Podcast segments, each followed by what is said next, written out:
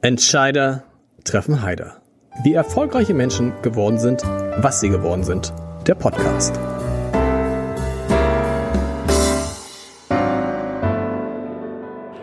Herzlich willkommen. Mein Name ist Lars Heider. Und die einen, die müssen aus gesundheitlichen Gründen auf Kuhmilch verzichten, die anderen tun es aus moralischen, aus ethischen Gründen, aus ökologischen. Wäre es wahrscheinlich sowieso besser, wenn Milch rein pflanzlich hergestellt würde. Aber darf man sie dann überhaupt noch Milch nennen? Oder wie soll man sie dann nennen? Wie soll Milch, die nicht Milch ist, heißen? Das werden wir heute klären. Anmilk zum Beispiel, die sozusagen das Gegenteil von Milch ist, von Milk wäre Anmilk. Das könnte eine Idee sein. So heißt zumindest die Firma und das Produkt, das mein heutiger Gast entwickelt hat. Und sie hatte vorher mit dem Ganzen, mit Lebensmitteln, mit Milch eigentlich gar nichts zu tun, außer dass sie Milch wahrscheinlich getrunken hat. Eine Hamburgerin ist es, die von sich sagt, dass sie die Milchwelt auf den Kopf stellen will. Und wir klären heute mal, wie weit sie damit so nach zwei Jahren nach der ähm, Gründung ihres Unternehmens ähm, gekommen ist. Ich freue mich sehr, dass Jennifer Schäfer da ist, liebe Jennifer. Vielen Dank. Ich freue mich sehr auf die Einladung, ja. da hier zu sein. Und äh, wir fangen damit gleich mal an. Äh, was ich nämlich interessant finde, ich, äh, du hattest ja keine Ahnung, bevor du damit angefangen hast. Ich bin, glaube ich, der absolut falscheste Gesprächspartner für so etwas, weil ich trinke keinen Kaffee Gar kein, auch gar, nicht schwarz. Auch gar kein, gar kein Kaffee und auch keine Milch. Okay. Das heißt, ich bin also wirklich in Sachen Unabhängigkeit bin ich der beste, ähm, der beste Gesprächspartner. Wie bist du auf die Idee gekommen, etwas, ein Unternehmen zu gründen, das ein Produkt herstellt, was es ja schon gab? Was es ja schon gab, weil wir reden über, über Milchalternativen. Ich weiß gar nicht, wann es die ersten gibt.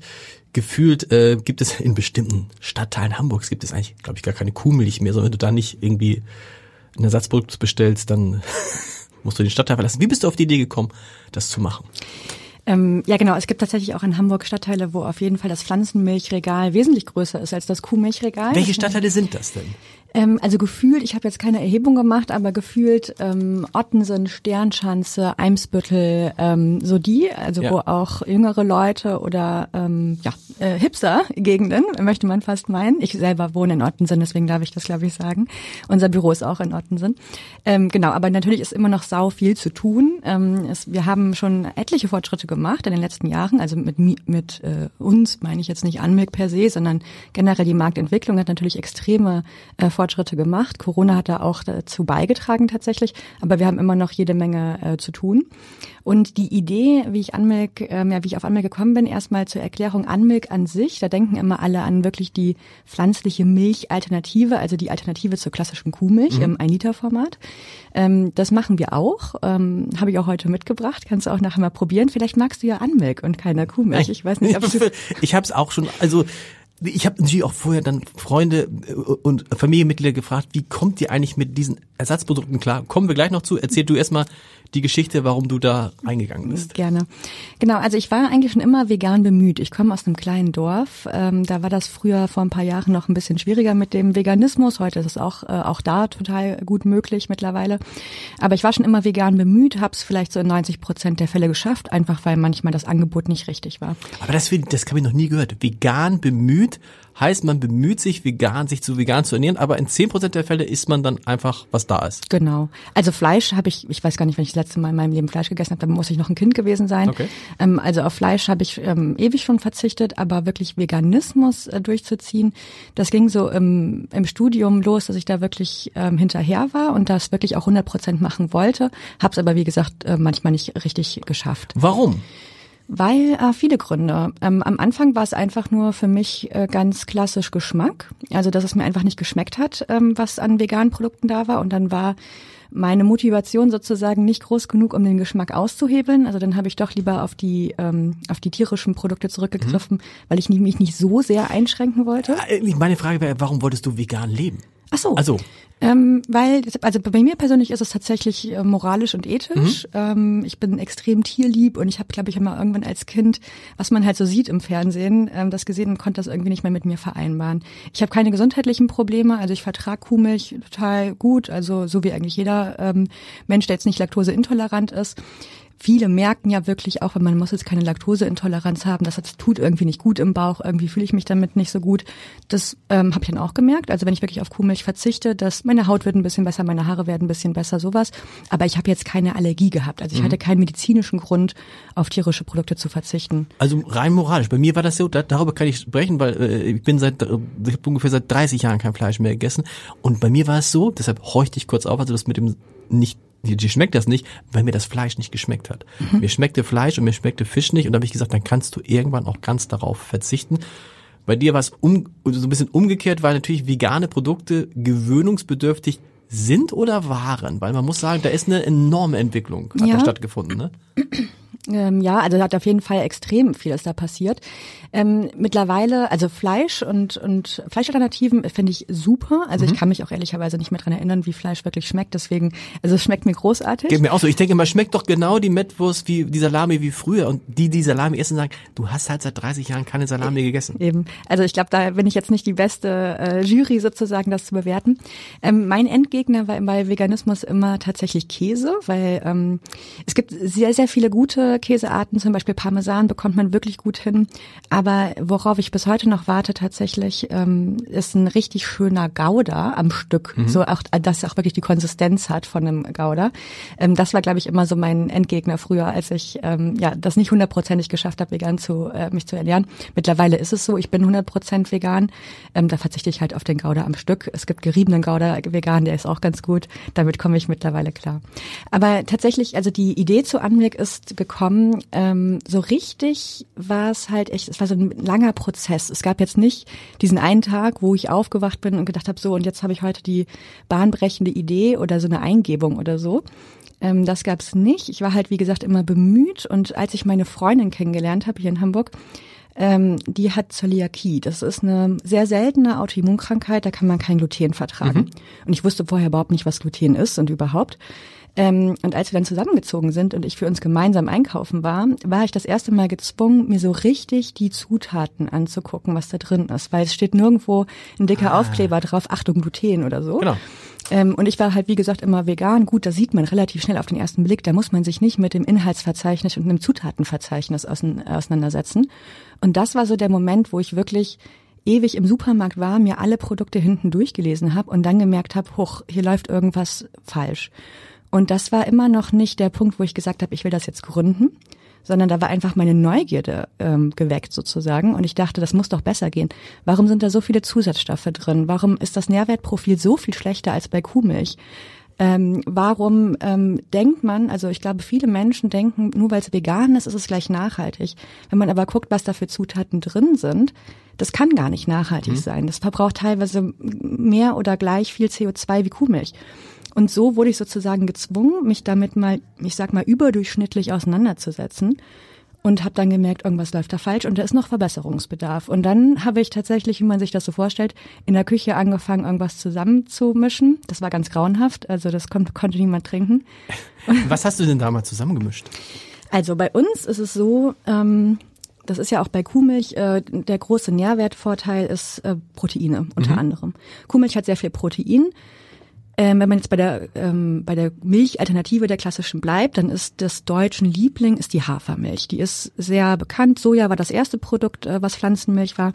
Dann kam die Hafermilch, auch wegen der großen schwedischen Marke, die einen sehr, sehr guten Job gemacht hat und Hafermilch ähm, salonfähig gemacht. Genau, irgendwas mit O und irgendwie Hafer auf Englisch.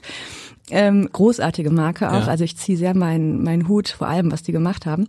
Und die haben ähm, auch ihren Riesenstück äh, dazu beigetragen, dass Hafermilch die mit Abstand beliebteste äh, Pflanzenmilch mhm. ist in Deutschland oder im Dachraum. Ähm, ich habe neulich in der Lebensmittelzeitung, glaube ich, gelesen, über 53 Prozent des kompletten Umsatzes im Pflanzenmilchsegment fällt alleine auf dem Hafer. Okay. Und die anderen 50 Prozent teilen sich Soja, Kokos, Mandel, was auch immer. Also Hafermilch super, ähm, Hafer hat halt erstens Gluten, das ist jetzt ähm, unsere persönliche. Ich wollte gerade sagen, wird deine Freundin so mittelgut? genau, genau, mit einer Freundin so mittelgut. Ähm, aber gut, Glutenunverträglichkeit ist auch eine Nische, ne? Also es ist jetzt nicht so, dass es irgendwie ein Riesenmarkt wäre. Ähm, aber Hafermilch hat per se sehr, sehr viel Zucker und Kohlenhydrate, was aus der Haferfermentierung kommt mhm. und so gut wie gar keine Proteine. Und ah. meine, mein Ansatz ist oder meine Vorstellung ist es, wenn wir wirklich eine Alternative zum neuen Standard machen möchten und Kuhmilch vom Thron stoßen möchten, dann muss wirklich alles besser sein. Der Geschmack muss mindestens genauso gut sein oder besser. Die Nährwerte müssen mindestens genauso gut mhm. sein oder besser. Und natürlich auch die Nachhaltigkeit ist sowieso wesentlich besser bei Hafermilch als bei Kuhmilch. Und deshalb ähm, haben wir eine Hafermilch entwickelt, die nicht nur rein Hafer hat, sondern eben auch ein besonders hohes Nährwertprofil hat. Sprich, pflanzliche Proteine sind damit drin. Und pflanzliche Proteine, jetzt kommen wir wieder zurück zu der Küchengeschichte. Das ist nämlich ganz interessant. Jetzt für mich als Vegetarier, jetzt horche ich auf, nochmal als Vegetarier, wo hole ich mir pflanzliche Proteine? Genau. Ähm, ja, pflanzliche Proteine. Wir haben tatsächlich, also in unseren Produkten, in der 1 Liter ist genauso viel Protein drin wie in einer Vollmilch tatsächlich. Mhm. Ähm, ist aber nicht ganz so einfach, das zu erreichen. Das klingt vielleicht ein bisschen einfach, aber es hat mich wirklich einiges an Arbeit gekostet. Weil pflanzliche äh, Proteine Nummer eins müssen halt auch nachhaltig sein. Das ist auch nicht unbedingt jedes Protein, aber vor allen Dingen geschmacklich. Wenn mhm. du pflanzliche Proteine ähm, ja wirklich so ganz normal zu Hause anrührst, das kennen viele, die schon mal Erbsenprotein zum Beispiel mhm. getrunken haben, wenn man einen Proteinshake macht oder so. Das schmeckt halt unglaublich bitter mhm. und nicht lecker einfach. Das, das hat auch kein schönes Mundgefühl und hat kein, ja, das hat, das hat einfach keinen guten Geschmack. Und das abzurunden, ähm, das war eine schwierige Aufgabe. das heißt aber, ich stelle mir gerade vor, du schießt dann in der Küche und hast dann was gemacht. Du hattest welche, wenn du es selbst zusammengerührt hast, dann musst du ja Produkte gehabt haben. Erbsen, genau. Hafer oder was? Genau. Alles in Mixer? Ähm, unter anderem, ja, ich habe erstmal wirklich mit dem Protein angefangen, weil ich wusste, Hafer schmeckt den meisten gut. Da haben wir geschmacklich nicht so viel mhm. zu tun. Ähm, Hafer ist auch wirklich mit die nachhaltigste Basis, also da kann man auch direkt einen, ha äh, einen Haken hintermachen. Und dann habe ich angefangen, wirklich ganz viele pflanzliche Erbsenproteine. Ich mhm. war sehr auf die Erbse eingeschossen, weil es auch besonders nachhaltig ist und ein sehr, sehr gutes Nährwertprofil hat. Habe ich ähm, ganz viele Produkte erstmal von überall her bestellt, aus den USA, aus Kanada, aus UK, um zu gucken, was machen andere Märkte, die da auch schon wesentlich weiter sind als ähm, wir in Deutschland und habe dann wirklich angefangen, verschiedene Erbsenproteinlieferanten anzufragen, ähm, die Proteine angemischt zu Hause im Mixer oder wie auch immer und habe dann versucht herauszufinden, worauf kommt es an, dass das geschmacklich gut ist. Wie ich nachher festgestellt habe, also wie gesagt, ich bin komplette Quereinsteigerin, ich hatte damit überhaupt nichts zu tun, ähm, haben wir nachher viele clevere Menschen, die wesentlich mehr Ahnung haben als ich, gesagt, das hättest du ja auch sparen können, weil Erbsenprotein ist nicht gleich ähm, UHT, also ultra hoch erhitzbar. Mhm. Das bleibt da nicht stabil. Mhm. Also selbst hätte ich da was gefunden, was lecker geschmeckt hätte, hätte das noch nicht geheißen, dass ich okay. das in meinen Produkten hätte verwenden können. Das ist ja so irre. Ich hatte mal den, auch den Gründer von Charity hier wo genau das gleiche, weil der hat genau das gleiche, der hat einfach zu Hause in seiner Küche dieses Charity, was ich sehr gern mag, diesen Eistee, äh, angemixt und das ist sozusagen, das, die Rezeptur ist heute die, die man dann äh, hunderttausendfach in diese Flaschen zu, äh, zu trinken äh, kriegt. Was ich bei dir so irre finde, erstens, du kommst nicht aus der Lebensmittelbranche. Zweitens, du wolltest eigentlich Tierärztin werden als Kind, das wollten glaube ich viele. Drittens, deine Eltern waren selbstständig und weil du gesehen hast, wie das ist, selbstständig zu sein, hattest du eigentlich vor, und das war auch der Rat deiner Eltern, eben nicht selbstständig zu werden, ja. sondern angestellt, ein, ein nettes Angestellten-Dasein. Was ist denn da passiert, dass du am Ende doch Unternehmerin geworden bist und dann in einem Bereich, von dem du ja, wie du sagst, gar keine Ahnung hattest? Ja. Ähm, ja, also tatsächlich ist es genau so, wie du gerade gesagt hast. Meine Eltern ähm, haben immer zu mir und meinem Bruder gesagt, mach das bloß nicht, Selbstständigkeit ähm, ist halt selbst und ständig, haha, aber es ist halt wirklich so. Die, die hatten eine Spedition, gesagt, ne? Genau, die haben eine Spedition ähm, zusammen auch gegründet mhm. sozusagen und haben das gemeinsam großgezogen. Die ersten Jahre waren halt Hölle, also ähm, mit den ganzen Krediten, du musst erstmal die ganzen LKWs kaufen und so weiter. Und dann haben sie irgendwann geschafft, ähm, ja, das zu einem lukrativen Geschäft aufzubauen, konnten dann auch in Frührente gehen und konnten sich so ihren Lebenstraum äh, verwirklichen. Da habe ich ganz viel mitgenommen, aber eigentlich, wie gesagt, was, was ich eigentlich nicht machen möchte, weil meine Eltern so viel gearbeitet haben und ähm, ja, und mir halt auch immer gesagt haben, macht irgendwas Vernünftiges, wo ihr ein vernünftiges Einkommen habt und nicht so viele Sorgen, nicht so viel Stress. Äh, geht von mir aus studieren. Meine Eltern haben auch nie studiert oder mhm. so. Dann dachten die, gut, dann macht ihr das mal. Und dann macht ihr einen ganz vernünftigen, bodenständigen Job sozusagen. Und das war auch eigentlich so ein bisschen mein Plan. Also ich habe dann ganz normal studiert und dachte, gut, dann gehe ich mal ins Marketing. Es hat mich irgendwie immer interessiert, war dann in der Agentur. Und dann habe ich mein erstes Startup gegründet. Das war nicht Anmelk, das war ein Tech-Startup, mhm. auch hier in Hamburg. Und das war wirklich, ähm, ich habe, glaube ich, aus Versehen gegründet, weil, weil ähm, ich habe zwei Freunde kennengelernt ähm, oder habe zwei Freunde, die ich schon kannte, zusammengebracht. Ähm, die eine, die dann später meine Mitgründerin wurde, war Wissenschaftlerin, die hat in kognitiven Neurowissenschaften promoviert. Die kannte ich noch aus meinem Heimatdorf. Wir haben uns hier in Hamburg wieder getroffen. Und in der Agentur habe ich dann einen Kumpel kennengelernt, der macht ähm, Apps, UX, mhm. UI-Design und hat schon viele, viele Apps entwickelt. Und äh, wir waren zusammen auf einem Kundenprojekt in der Agentur und hat er irgendwann mal zu mir gesagt, ähm, wenn du mal eine App-Idee hast, dann äh, würde ich das so machen als Hobby nebenbei, dass wir das mal machen. Und lustigerweise habe ich ein paar Wochen vorher mit der benannten Freundin zusammengesessen bei einem Bierchen in der Hamburger Kneipe und wir haben da ähm, tatsächlich eine App-Idee irgendwie uns zusammengeschustert. Und dann habe ich gesagt, naja, tatsächlich habe ich da eine, wenn du das gerade schon so sagst. Lass Muss man nochmal erklären, was das für eine war? Es ging so kurz gesagt um eine Art virtuellen Kleiderschrank. Genau, genau, richtig. Mode, ähm, Mode aber ein Thema, für das du dich interessiert hast damals? Nö, gar nicht. Gar nicht. Also ich bin wirklich, also das, äh, bei Anweg bin ich wirklich Zielgruppe, das habe ich wirklich aus der Konsumentinnenperspektive gemacht. Bei Daily Dress, das war das, äh, das war mein erstes Startup, war ich überhaupt nicht Zielgruppe.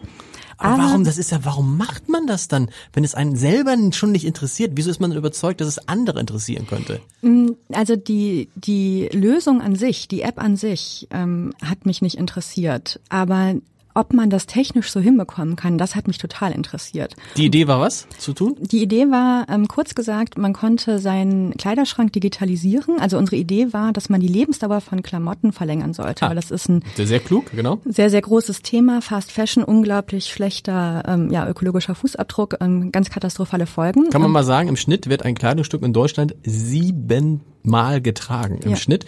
Und oh, ich kriege die Zahlen nicht zusammen. Muss man nochmal anhören, den Podcast mit Tarek Müller ich glaube, 20 Prozent aller gekauften Kleiderstücke in Deutschland werden nie angezogen. Ja, ja, das ist tatsächlich so, genau. Und dann haben wir geguckt, und das ist, war genau die äh, Aussage, die wir uns, ähm, oder die, genau die Idee sozusagen, mhm. die wir ähm, uns geschnappt haben. Und wir haben gesagt, was muss man machen, damit die Klamotten, die man erstens kauft, auch wirklich passen, weil es werden ja offensichtlich so viele Fehlkäufe ähm, äh, finden statt. Und wenn man die Klamotten hat, was muss dann passieren, dass ich die auch wirklich trage und dass ich die Lebensdauer maximal verlängere? Und dann haben wir gesagt, okay, wir brauchen eine App, weil, also warum ähm, ist das so? Wir haben dann herausgefunden, dass insbesondere Frauen, die das Klischee lebt, das ist tatsächlich so, Frauen haben halt viel, viel mehr Klamotten im Kleiderschrank als äh, Männer. Und damit ist es kein Klischee.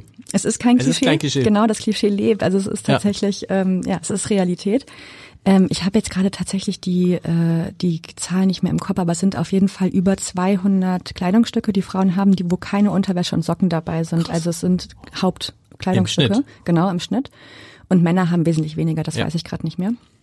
Ähm, und dann haben wir uns ähm, angeguckt, da gab es auch schon relativ viel Forschung zu. Wir haben aber auch noch einige ähm, ja, Interviews geführt und in einem kleinen Rahmen, wie das Startup so möglich ist, Marktforschung gemacht ähm, und haben äh, herausgefunden, also wie entscheidet sich eine Frau, was, was ziehe ich heute an und wie ähm, entscheidet sich ein Mann, was ziehe ich hm. heute an. Männer ist kein Witz. Meistens, das, was vorne liegt. Genau, was ganz oben auf ganz dem Stapel liegt. Ja, genau. So relativ einfach. Das war so, ich, ich erinnere mich wirklich noch an die Interviews, die ich mit Männern geführt habe und irgendwie nach zehn Leuten, also ich so, das ist kein Markt. Also damit kann ich nicht arbeiten. Ich weiß nicht, was ich damit genau. machen soll. Ähm, und bei Frauen ist es wirklich ähm, spektakulär ähm, Im Schnitt denken Frauen über zwölf Minuten am Tag aktiv darüber nach, was ich heute anziehe. Das bedeutet nicht, dass eine Frau vor zwölf Minuten vor dem Kleiderschrank steht mhm. und da reinguckt und eine Denkerposition einnimmt, sondern wir gehen duschen, wir gehen frühstücken und die, dabei geht die ganze Zeit im Kopf ab, was habe ich heute für Termine, was hatte ich letzte Woche an, wie möchte ich heute wirken, was ist eigentlich in der Wäsche, wie, was habe ich eigentlich, also was habe ich denn mal vor zwei Jahren gekauft, was ganz hinten im Kleiderschrank ist und so weiter und so fort. Und ich weiß ist, nicht, was ich anziehen soll. Ja, der Satz, war, oft ja. gehört. Unser Slogan war ähm, I wish Siri would tell me what to wear. Okay. Ähm, das haben viele Frauen dann direkt verstanden. Und meine, ähm, meine ähm, Mitgründerin war wiss wissenschaftliche, also hat halt in kognitiven mhm. Neurowissenschaften promoviert und hatte insbesondere ihren Fokus auf Entscheidungsfindung gelegt. Das ah. heißt, sie hat wirklich Leute teilweise, teilweise ins MRT gesteckt und hat denen eine Entscheidung gegeben, also eine, eine Frage gestellt, wo sie irgendwas entscheiden sollten und hat sich dann angeguckt, was wird da kognitiv im Gehirn, was, was geht da eigentlich ab. Und ähm, hat dann eben bei diesem Bierchenabend in, in der Kneipe, hat sie mir halt erzählt, dass zum Beispiel diese Frage, was ziehe ich heute an, extrem, das klingt so banal, aber es ist wirklich eine kognitive Mammutleistung, die man da früh morgens, wenn man aufsteht, eigentlich schon äh, äh, leisten muss, weil da so viele Faktoren rein. Absolut. Ähm, also wie gesagt, Wetter, Anlass, ähm, Verfügbarkeit meiner Kleidungsstücke und so weiter. Und ich habe äh, zu dem Zeitpunkt habe ich ähm, unter anderem für Fashion-Kunden gearbeitet in der Agentur und habe dann gesagt, alles klar, das ist nicht nur eine gute Idee, das kann man auch monetarisieren, mhm. weil wenn ich ähm, Fashion-Online-Shops zum Beispiel sagen kann, ähm, das wird Trend nächstes Jahr, das wird so und so kombiniert. Also dieser Pulli wird in der Regel so und so kombiniert. Das ziehen Frauen an, wenn sie Absolut. zum Beispiel Casual Business und so weiter unterwegs sind. Das sind ja unglaublich viele Daten und ich kann viel gezieltere ähm, Kaufvorschläge mhm. äh, verbringen. Und das war eigentlich die Idee ja, jetzt habe ich da sehr viel drüber gesprochen. Ähm, war auf jeden Aber Fall, es hat nicht funktioniert offensichtlich, oder? Ah, doch, es hat tatsächlich funktioniert. funktioniert. Wir haben eine Förderung bekommen vom Bundesministerium für Wirtschaft und Energie. Mhm. Das war ein Stipendium. Ähm, dann haben wir noch eine andere Förderung bekommen, auch eine öffentliche. Also die App hat tatsächlich funktioniert. Es gab so ein ähm, Bilderkennungsalgorithmus. Also du konntest ein Foto von deinen Klamotten machen, dann haben wir das digitalisiert. Das hat alles tatsächlich funktioniert. Die App hat auch gelernt. Also ähm, künstliche Intelligenz ist ein bisschen okay. hochgegriffen, aber es war ein selbstlernender Algorithmus dahinter, der was gelernt hat. Ähm, das hat auch alles wunderbar funktioniert. Wir haben einen sehr, sehr großen Fehler gemacht. Also wir haben natürlich sau viele Fehler gemacht. Ich war Anfang 20 und meine Kolleginnen auch. Ähm, einen großen Fehler haben wir gemacht. Wir wollten das unbedingt als eine eigene App etablieren. Mhm. Also wir wollten eine Marke aufbauen. Wir wollten, dass ähm, Frauen diese App aktiv runterladen und als eigene App auf ihrem Handy haben. Und was ganz viele uns von Anfang an schon gesagt hatten, war, mach das als Feature und verkauft das mhm. an About You, Zalando, wie sie auch einmal alle heißen, dass man in deren Apps das verwenden kann, ja, und den Kleiderschrank da digitalisieren kann. Ich glaube, Daily Dress äh, wäre anders verlaufen, hätten wir dazugehört und hätten sozusagen eine B2B-Lösung daraus gemacht ich weiß, ich kann dir wirklich nicht beantworten, warum wir da so festgefahren waren, aber alle drei waren so festgefahren, dass wir es unbedingt als Standalone-App, nennt man das dann, etablieren wollten. Und das war nachher, du brauchst halt unglaublich viel Werbebudget, um so eine App wirklich groß zu mhm. machen. Und das ähm, hat uns am Ende ja, nicht das Genick gebrochen, das wäre zu viel gesagt, weil es hat ja funktioniert, aber wir haben es einfach nicht so groß bekommen, dass wir da alle hätten von leben können und es wirklich weiter vorantreiben können. Und dann haben wir, glaube ich, nach dreieinhalb oder ja, dreieinhalb Jahren gesagt, ähm, okay, wir verkaufen es und dann haben wir es an eine Tochter von Otto verkauft, die eben genau sowas anbietet, mhm. also B2B-Lösungen als Software-Dienstleistung. Und genau, das Und war hast du da denn nicht da dieses Gefühl gehabt, die Eltern haben doch recht gehabt? Wäre ich doch nur angestellt? Oder war das ähm. umgekehrt genauso, boah, das macht so einen Spaß, mir doch egal, ob ich viel Geld verdiene, ob ich viel Stress habe, aber es ist so schön, so zu arbeiten. Ähm, zweiteres, also klar, ich will das jetzt auch nicht komplett romantisieren. Es gab natürlich auch wirklich viel Stress und gerade weil ich auch immer nebenbei noch freelancen musste, weil es mhm. nicht gereicht hat, um ein vernünftiges Gehalt irgendwie auszuzahlen. Ähm, das war schon hart, aber ich war super jung. Ich war Anfang 20. Ich habe mein Masterstudium, ich hatte eigentlich gerade einen Masterplatz in UK, das habe ich aufgehört oder gar nicht erst angefangen, äh, besser gesagt, weil dann dieses Stipendium kam und ich diese, diese Gründung machen konnte. Mhm. Und ich habe so viel gelernt. Ich bereue wirklich gar nichts. Ähm, das war, das war einfach eine super gute Zeit. Und äh, meine Eltern haben da auch die ganze Zeit gesagt zu mir, insbesondere weil es auch eine App ist und weil meine Eltern das überhaupt nicht verstanden haben, das ganze Geschäftsmodell. Die meinten so, oh Gott, nee, du, du verrennst dich da und geh wieder irgendwo zurück in, eine, in ein Angestelltenverhältnis. Aber wir waren erfolgreich, zwar nicht monetär, also finanziell nicht erfolgreich, dass ich jetzt sage, ich habe da mein Unternehmen verkauft, bin Millionärin damit gewonnen, aber das war auch nie mein Ziel. Mhm. Ich wollte wirklich ich, mein Ziel war nie und unser Ziel war nie, dass wir damit irgendwie das große Geld machen oder irgendwie alle im Porsche fahren oder so. So sind wir auch alle drei gar nicht, sondern wir, wir hatten Spaß daran, was zu bauen, was es noch nicht gab und uns wo reinzudenken, wo wir eigentlich gar keine Ahnung von hatten. Mhm. Und da waren wir also so erfolgreich. Wir haben mit großen ähm, Kunden wie Otto hier in Hamburg oder auch Zalando. Wir waren international, an, saßen wir an Tischen mit Leuten, ich mit meinen 22, 23 Jahren und habe da wirklich mit großen Leuten zusammengesessen. Wir waren auf Bühnen, wir wurden überall eingeladen und wir haben da richtig, ja, weil wir konnten da richtig was bewegen. Das war eine super gute Zeit, aber ja, hat finanziell nicht funktioniert. Wie alt bist du jetzt? 31. 31.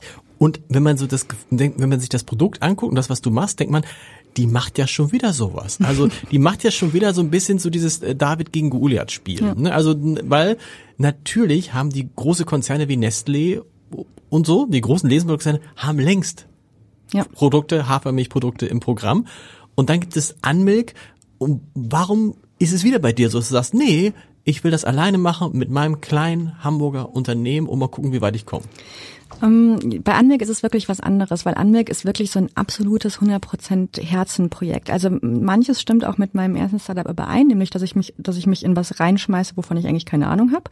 Und das macht mir einfach Spaß, macht mir Freude. Ich bin unglaublich neugierig und ich glaube, ich suche auch so unterbewusst die Challenge. Ich glaube, ich will mhm. mir da selber beweisen, dass ich das irgendwie kann, ähm, auch wenn ich das nicht gelernt habe oder nicht studiert habe oder so. Ähm, aber bei Anmerk ist es halt wirklich, das kommt aus mir heraus. Es ist ein absolutes Herzensprojekt. Ähm, und man muss auch dazu sagen, klar, wir sind mit der 1 Liter zum Beispiel, das ist auch immer das Produkt, wo jeder dran denkt, wenn man Anmilk hört, mhm. ähm, sind wir in einem unglaublichen Haifischbecken. Also da hast du vollkommen recht, da schwimmen wir gegen riesengroße Konzerne. Und ich glaube auch nicht, dass wir es als Hamburger Startup in absehbarer Zeit schaffen, da auch nur irgendwie ansatzweise an die Großen ranzukommen. Mhm. Ja, so, naiv bin ich nicht. Aber wir haben halt auch eine Kategorie äh, für uns ähm, entdeckt und wirklich, wir machen auch wirkliche Innovationen. Beispielsweise unser allererstes Produkt war der allererste vegane Ready-to-Drink Proteinshake. Mhm. Es gab keinen einzigen, ich habe vor zwei Jahren gegründet. Dieser Proteintrend, das wird man aus dem Supermarkt kennen. Auf einmal war ja alles mit Protein. Mhm. Überall war Proteine. Es gab auch ganz absurde Produkte wie Schokoriegel mit Protein angeblich oder so, ähm, was dann schon wieder an Verbrauchertäuschung äh, naht, glaube ich. Aber ähm, es gab halt super viele Proteinshakes und gleichzeitig hat dieser Veganismus-Trend immer mehr an Fahrt aufgenommen. Aber es gab keinen einzigen Trend oder kein einziges Produkt, der beide Trends, das beide Trends involviert mhm. und, und beide zusammenbringt. Und das ist komisch, weil wir haben am Anfang gerade drüber gesprochen, warum möchten sich Menschen vegan ernähren. Das ist, in Ausnahmefällen ist das Ethik und Moral. Ähm, die meisten machen es wegen gesundheitlichen Gründen. In Ausnahmefällen, tatsächlich. Ja. Okay. Also es hat auch. Ähm, ich dachte, ich dachte immer so, ich dachte so, wenn man wenn man Veganer ist, dachte ich immer, das ist, das kann eigentlich doch nur aus einer inneren Überzeugung kommen. Ich glaube, ähm, das wirkt so. Ich hätte das auch nicht gedacht. Also ich hätte, hättest du mich gefragt und ich hätte die Statistik nicht dazu gesehen, hätte ich auch gedacht, das ist auf jeden Fall ja. Überzeugung. Ich glaube, das wirkt so, weil die, die überzeugt sind, lauter sind. Aber es ist trotzdem nur die Speerspitze. Also die meisten Menschen, die wirklich jeden Tag zum Beispiel auf Kuhmilch verzichten, müssen's. Müssen es oder haben das Gefühl, das tut mir einfach nicht so gut. Ich krieg Magenschmerzen irgendwie oder was auch immer. Was ja übrigens auch erwiesen ist, ne? Kuhmilch für Erwachsene ist einfach nicht besonders ja, gut. Ja, absolut. Und das ist auch ganz witzig, weil ähm, in Deutschland äh, hat man da, führt man da auch wirklich noch Diskussionen, weil mhm. viele das auch irgendwie nicht einsehen. Aber in anderen Ländern, wo auch vegane Produkte schon viel weiter sind, da ist das gar keine Frage mehr. Da ist das sozusagen Alltagswissen. Ich lass mir meine Kuhmilch nicht auch noch verbieten. Ja, genau. Es ist halt auch eine, ähm, ja, es ist, es, ich finde es in Deutschland ist ein sehr spannender Markt. Also die Milchlobby ist natürlich auch riesig und gigantisch und macht da halt auch sehr, sehr viel. Und aber es ist ganz witzig, wenn man sich wirklich zum Beispiel auch nur mit ähm, Leuten aus UK, England, Schottland oder sowas unterhält, die sind richtig verdutzt darüber, wenn man sagt, in Deutschland denken viele Menschen, dass Kuhmilch gesund ist. Mhm. Und die so, wie bitte? Aber habt ihr Waschmaschinen in Deutschland? Also so, so ungefähr. Das ist irgendwie eine ganz witzige Diskussion. Ähm, genau, aber um zurückzukommen, genau, Gesundheit ist eigentlich der Grund Nummer eins für Veganismus. Mhm. Gesundheit ist logischerweise auch der Grund Nummer eins für Proteinprodukte. Aber es gab kein Produkt, was diese beiden Sachen zusammengebracht hat. Und da habe ich, ähm, da habe ich gesagt, okay, da sind wir die Ersten, das machen wir. Und wie gesagt, das war auch schwer, weil eigentlich haben mir alle gesagt, als ich gesagt habe, hey, ich bin zu Universitäten, Instituten und so weiter gegangen und habe gesagt, ich will einen richtig guten veganen Proteinshake mhm. auf den Markt bringen, der ein Top-Nährwertprofil hat. Ich möchte ein Produkt schaffen, das von der Marke so überzeugt dass, und Spaß macht und lecker ist, dass auch Leute, die keine großartige ähm, Expertise in Sachen Ernährung haben, einfach sagen, das trinke ich gerne, weil das ein tolles Produkt ist, was mir lecker schmeckt. Aber ich möchte auch, dass wenn wirklich Experten hm, von mir aus SportlerInnen oder so irgendjemand, ähm, der richtig Ahnung hat, das Produkt umdreht und sich da die Zutaten und Nährwerte anguckt, dann möchte ich, dass die sagen, boah, Wahnsinn. Also es ist ein richtig gutes Produkt. Und die haben alle zu mir gesagt, na, da musst du Zuckerzusatz und Süßungsmittel einsetzen, weil ähm, pflanzliche Proteine schmecken halt nicht mhm. gut. Das kann man nicht machen, wenn man da nicht die Chemiekeule drauf äh, wirft oder den Industriezucker. Und das ist natürlich nicht Sinn und Zweck der Sache. Und dann, ähm, ja, habe ich da irgendwie sehr lange, ich glaube, ähm, ein Jahr Vollzeit fast äh, drauf gearbeitet und habe jeden Tag mit Leuten gesprochen, meint, das kann nicht sein und habe mir halt ganz viele Produkte angeguckt, bin zu den Universitäten hin, wir haben Versuche gefahren und so weiter. Und wir sind bis heute der einzige vegane Proteinshake, der eben ohne Süßungsmittel auskommt oder Zuckerzusatz und trotzdem, ich sag mal, mainstreamig schmeckt, also der halt trotzdem einen guten Geschmackspunkt hat. Ähm, dann kamen nach uns, ich glaube, zwei oder drei Anbieter, die es auch versucht haben, sich da reinzusetzen. Die haben aber eben Süßungsmittel, Zuckerzusätze verwendet. Die sind jetzt auch nicht mehr da. Mhm. Ähm, genau, und das war so unser erster, unsere erste Kategorie.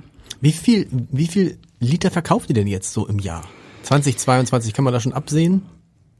Ähm, oh, gute Frage.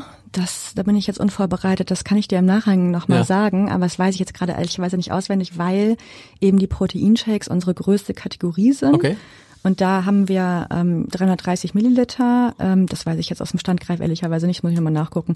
Aber wir beliefern ähm, heute, also unser größter Kunde ist zum Beispiel Rossmann. Wir sind deutschlandweit in jedem Rossmann, in jedem Sportregal. War auch je der erste Kunde interessanterweise Rossmann, ja, ne? Wie ja. kam das? Weil das ist ja eigentlich für jemanden, der so ein Startup macht und dann gleich bei Rossmann gelistet ist, ist eigentlich ein Traum, ist es ein Traum, ja, schon. Ja, absolut. Und Rossmann ist auch bis heute, also wirklich mein Lieblingskunde mhm. und auch der größte Kunde. Ähm, und das war wirklich mit Gründung. Also von Tag eins ähm, hatten wir schon sozusagen ähm, die Bestätigung von Rossmann, die haben darauf gewartet, wann könnt ihr endlich produzieren groß. Ähm, das war, ist eine sehr lustige Geschichte. Also es war so. ähm, ich hatte ja keine Ahnung, weil ich Quereinsteigerin bin, wie macht man sowas? Ähm, heute weiß ich, normalerweise gehen Leute mit einem fertigen Produkt in der Originalverpackung zu Einkäufern und Einkäuferinnen und sagen, hier, das ist mein Angebot, das und das kann ich euch vorstellen und dann wird das bewertet und entweder kriegst du eine Zusage oder eine, ähm, eine Absage. Das wusste ich aber nicht, hat mir auch keiner gesagt, glücklicherweise. Also habe ich ähm, während meines ganzen Prozesses, also da gab es teilweise noch keine Marke, es gab kein Packaging-Design. Ich wusste so eine grobe Richtung, wie die the äh, theoretische Rezeptur mal aussehen könnte, aber ich hatte noch gar kein Produkt. Und da bin ich schon allen Leuten, äh, Einkäufern und Einkäuferinnen, total auf den Nerv gegangen und habe die immer wieder involviert in diesem Prozess und meinte halt wirklich so relativ naiv, hallo, ich bin Jennifer aus Hamburg und ich mache ja ähm, vegane Proteinshakes. Jetzt bin ich so und so und könnten Sie mir Feedback geben und das und das habe ich gelernt und das waren meine Testergebnisse und so weiter. Ähm, und irgendwann gab es ein Pitch-Event, das findet einmal im Jahr, glaube ich, oder zweimal im Jahr in Frankfurt statt. Da treffen sich alle großen Chefeinkäufer und Einkäuferinnen. Mhm um, da kann man sich darauf bewerben, dann können da Startups hinkommen, Food und ähm, ja, Food Startups und können sich da eben auf so einen Pitch-Slot bewerben. Da hat man, glaube ich, fünf oder zehn Minuten. Und da sitzt dann im großen Kreis, sitzen alle Chefs von den großen Handelsketten und dann hat man halt eben diese von mir aus zehn Minuten Zeit, die zu überzeugen. Und ich habe ein bisschen geflunkert bei der Bewerbung und habe angehakt, dass ich angeblich schon ein fertiges Produkt hätte. Mhm. Hatte ich aber gar nicht. War noch alles im, in der Mache sozusagen. Und dann wurde ich eingeladen und dann durfte ich da pitchen. Und dann waren die, ähm, die Produkte, habe ich dann erstmal vorproduziert. Das war unser Schokoshake. Aber die Designs waren noch nicht fertig. Also wir verwenden Getränkekarton von Tetra Pak. Mhm. Und Tetra Pak hatte auch wegen der Pandemie extreme Vorlaufzeiten. Und ich hatte einfach dieses blöde Design nicht. Die Getränkekartons waren nicht da. Und dann habe ich ähm, 8000 Einheiten, das war die kleinste Größe, die ich mal produzieren konnte, habe ich dann äh, im weißen Tetrapack produziert, bin dann mit ein paar Kartons nach Frankfurt gedüst und habe das da vorgestellt. Und der Chef-Einkäufer von Rossmann hat das dann probiert und war total begeistert, hat sich dann wirklich noch mehrere, ist danach zu mir gekommen, hat gemeint, kann ich noch ein paar mitnehmen und so, dann bringe ich das mit nach Hause.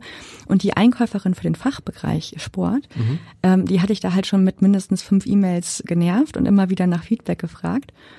Und irgendwann eine Woche später war ich wieder in Hamburg und dann ruft sie mich an, werde ich nie vergessen, und sagt sie, ja, Frau Schäfer, ich habe auch Ihre ganzen E-Mails hier gelesen, ist ja alles schön gut. Und mein Chef hat mir das jetzt ja auch mitgebracht, ihm hat's auch gut geschmeckt, ich find's auch gut, ist ein tolles Produkt, aber dieses Design, was haben Sie sich denn dabei gedacht?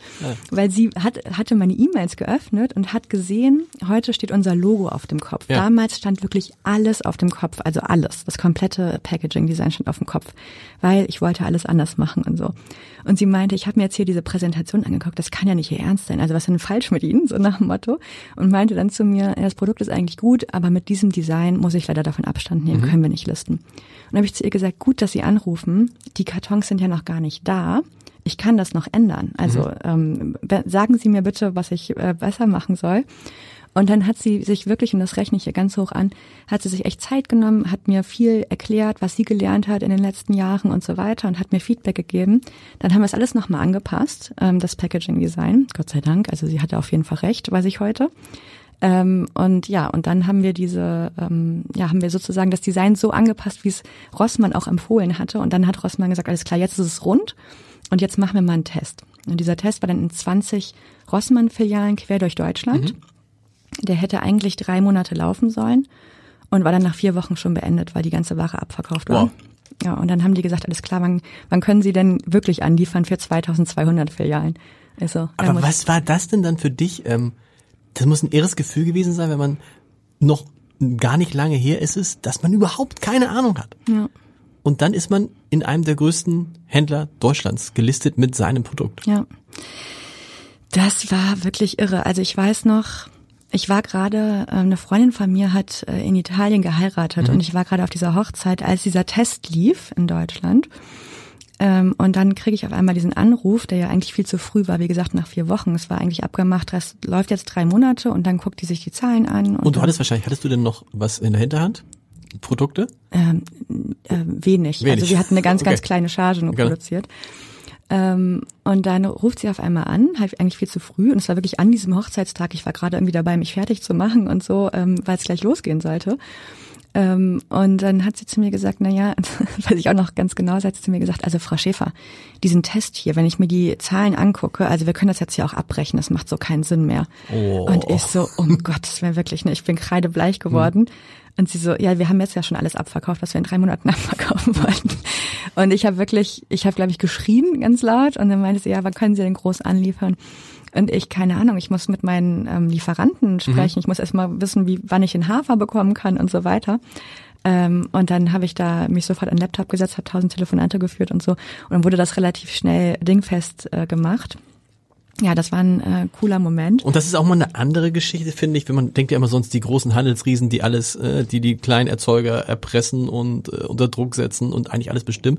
Da war es ganz anders. Und du hast auch noch einen anderen Anruf bekommen von einem Unternehmen, was auch viele kennen. Musst du die Geschichte, wenn die genauso gut ist, äh, da musst du die auch noch erzählen, nämlich von Starbucks. Ja.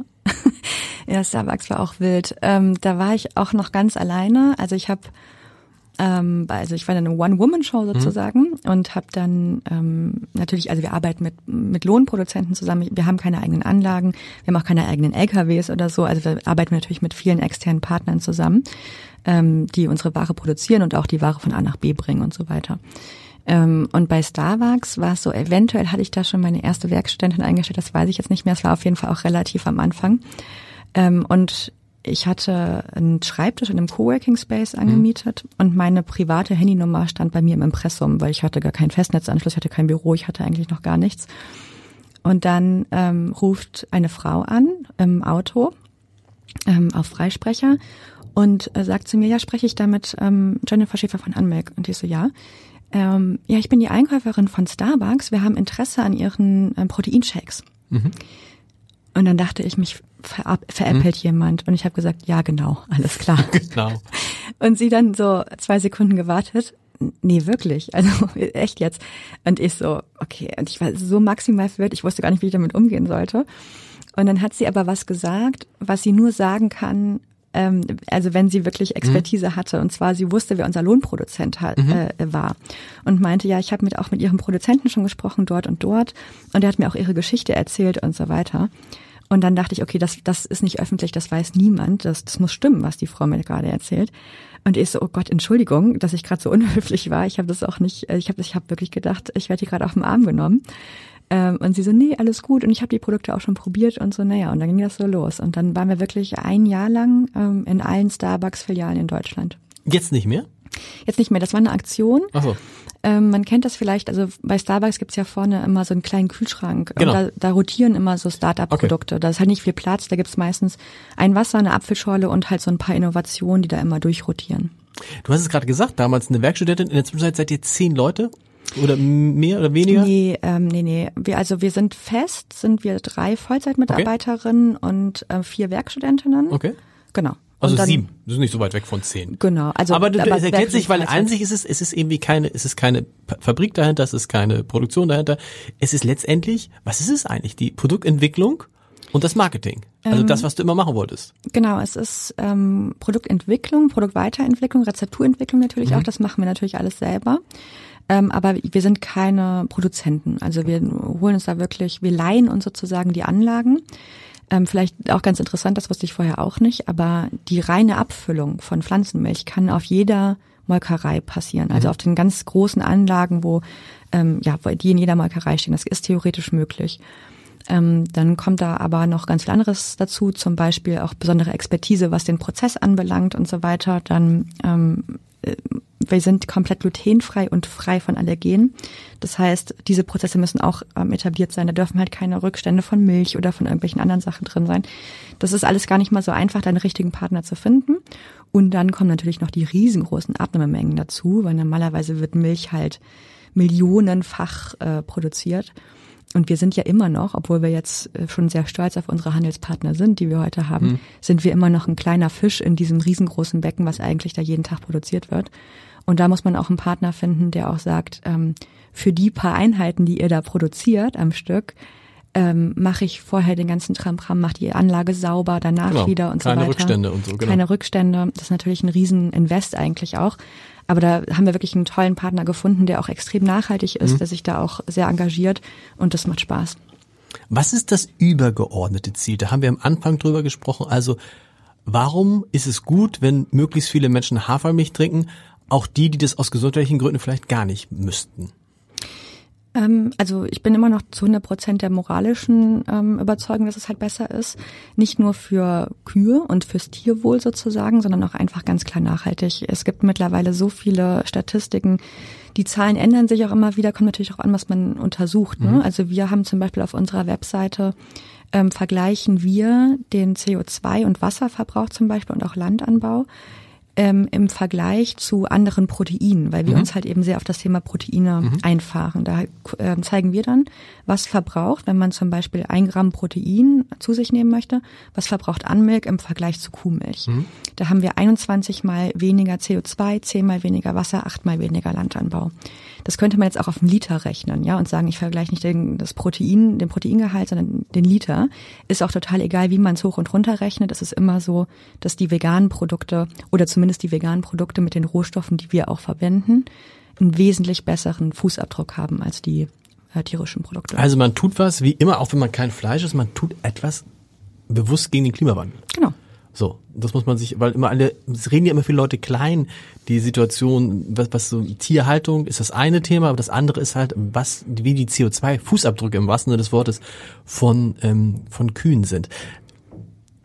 Was ich auch interessant fand, ist, äh, neben Drossmann, Starbucks, plötzlich taucht als Investor bei dir der Manager von Fettes Brot auf. Fettes Brot, schöne Grüße an der Stelle, glaube ich, äh, Abschiedstour ja. 2023. Großes, bist du, dann, bist du dann auch wahrscheinlich eingeladen am, im, beim letzten großen Konzert in Hamburg, ne? Ich hoffe schon. schon. Ich habe ehrlicherweise noch keine Ahnung bekommen, aber ich gehe mal davon aus, dass ich kommen darf. Aber dann bist du, das, das muss der dritte absurde Anruf gewesen sein, wenn dann ja. der, der Manager von Fettes Brot, den du wahrscheinlich nicht kanntest, anruft nee. und sagt, kann ich bei euch, kann ich bei dir investieren oder wie ist das gelaufen? Ja, das war tatsächlich kein Anruf, das war eine E-Mail. Okay. Lustigerweise, weil im Hamburger Abendblatt ein großer Artikel über uns war. Siehst du?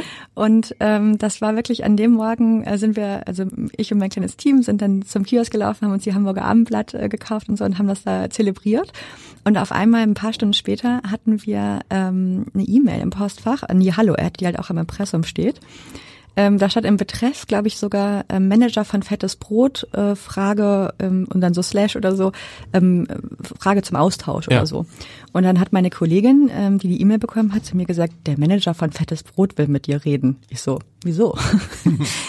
und sie so, keine Ahnung, aber hier, er hat irgendwie seine Telefonnummer reingeschrieben, du sollst mal anrufen. Und ich war gerade auf dem Sprung, ich wollte gerade mit meinem Hund rausgehen, mhm. Gassi gehen und habe ihn einfach direkt angerufen und meinte so, ja, hi, Jennifer von Anmilk.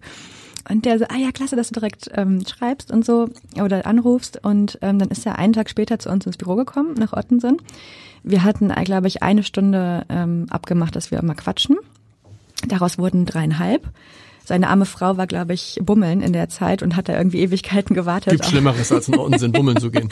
genau. Ähm, und ähm, ja, Fakt ist einfach, er ist unglaublich engagiert er ist unglaublich gut vernetzt, er ist extrem nachhaltig ähm, und möchte, also unterstützt auch schon viele Organisationen und Startups, die sich eben im Impact- und Nachhaltigkeitsbereich engagieren und hat dann eigentlich quasi sofort gesagt, wann sucht ihr wieder Geld? Ich würde mich da gerne Was? einbringen als Investor. Das heißt, er ist jetzt Teilhaber, oder? Genau, er genau. ist Gesellschafter, ja. Wow.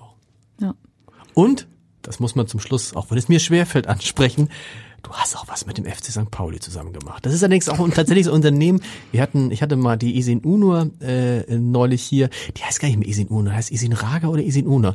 Ähm, die Gründerin von Samoa Tees. Hoffentlich mhm. habe ich das alles mhm. richtig gesagt. Ähm, die sozusagen die Nachhaltigkeitsbeauftragte vom FC St. Pauli ist. Ähm, die äh, überlegen auch schon mal so Biowürste, haben sie glaube ich schon eingeführt. Vielleicht machen sie auch mal bald vegane Würste. Was hast du mit dem FC St. Pauli gemacht? Allerdings nicht im Fußballbereich, sondern im E-Sports-Bereich. Genau, genau, im E-Sports-Bereich. Ähm, ja, die FC St. Pauli Marke passt unglaublich gut zu Passt gut, ne? genau. Also wir sind wirklich, ähm, ja, wir passen perfekt zueinander. Ich bin überhaupt nicht im Fußball, also ich könnte mich nicht weniger für Fußball interessieren, als ich es jetzt tue. Ähm, aber ich habe immer halt schon, ich bin auch manchmal auf den Spielen, einfach weil ich den Freunde begleite.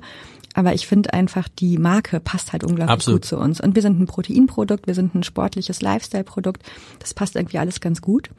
Und dann habe ich mich mal auf der ähm, FC St. Also eigentlich war meine Intention, ich würde gern die Spieler vom FC St. Pauli mit unseren pflanzlichen Proteinshakes ausstatten. Mhm. Das würde äh, gut passen.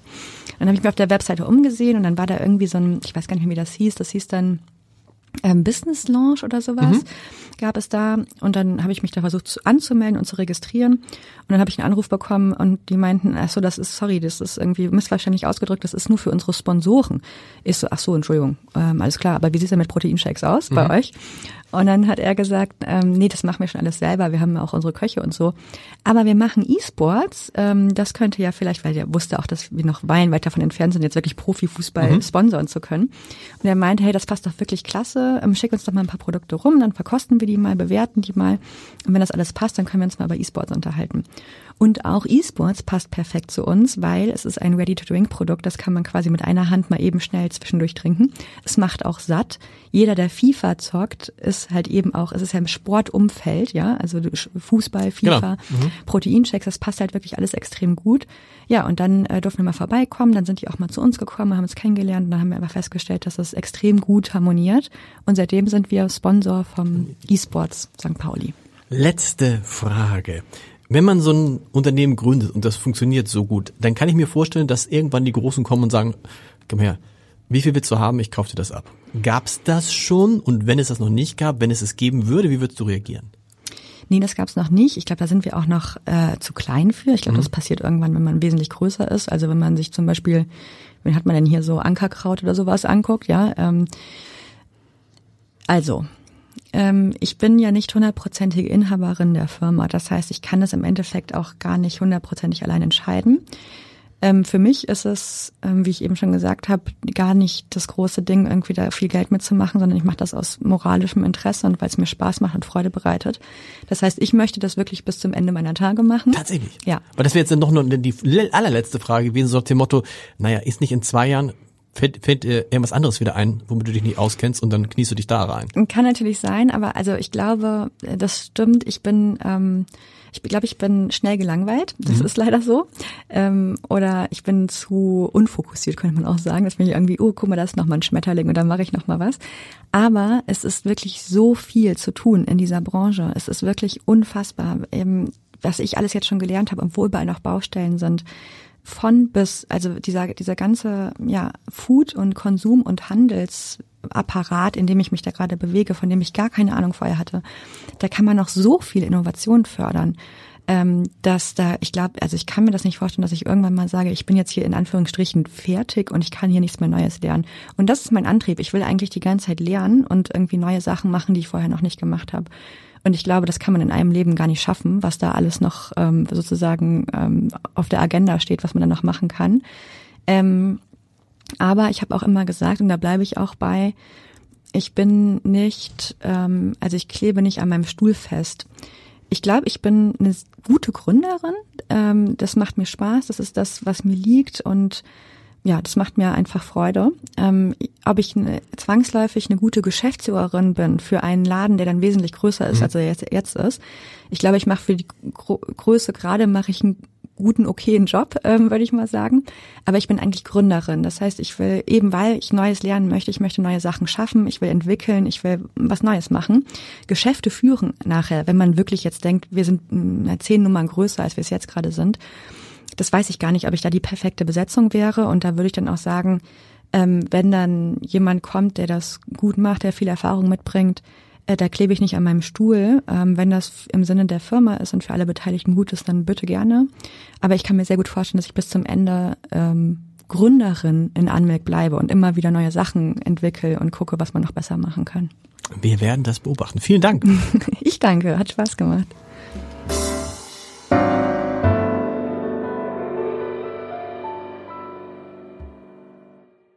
Weitere Podcasts vom Hamburger Abendblatt finden Sie auf abendblatt.de slash podcast.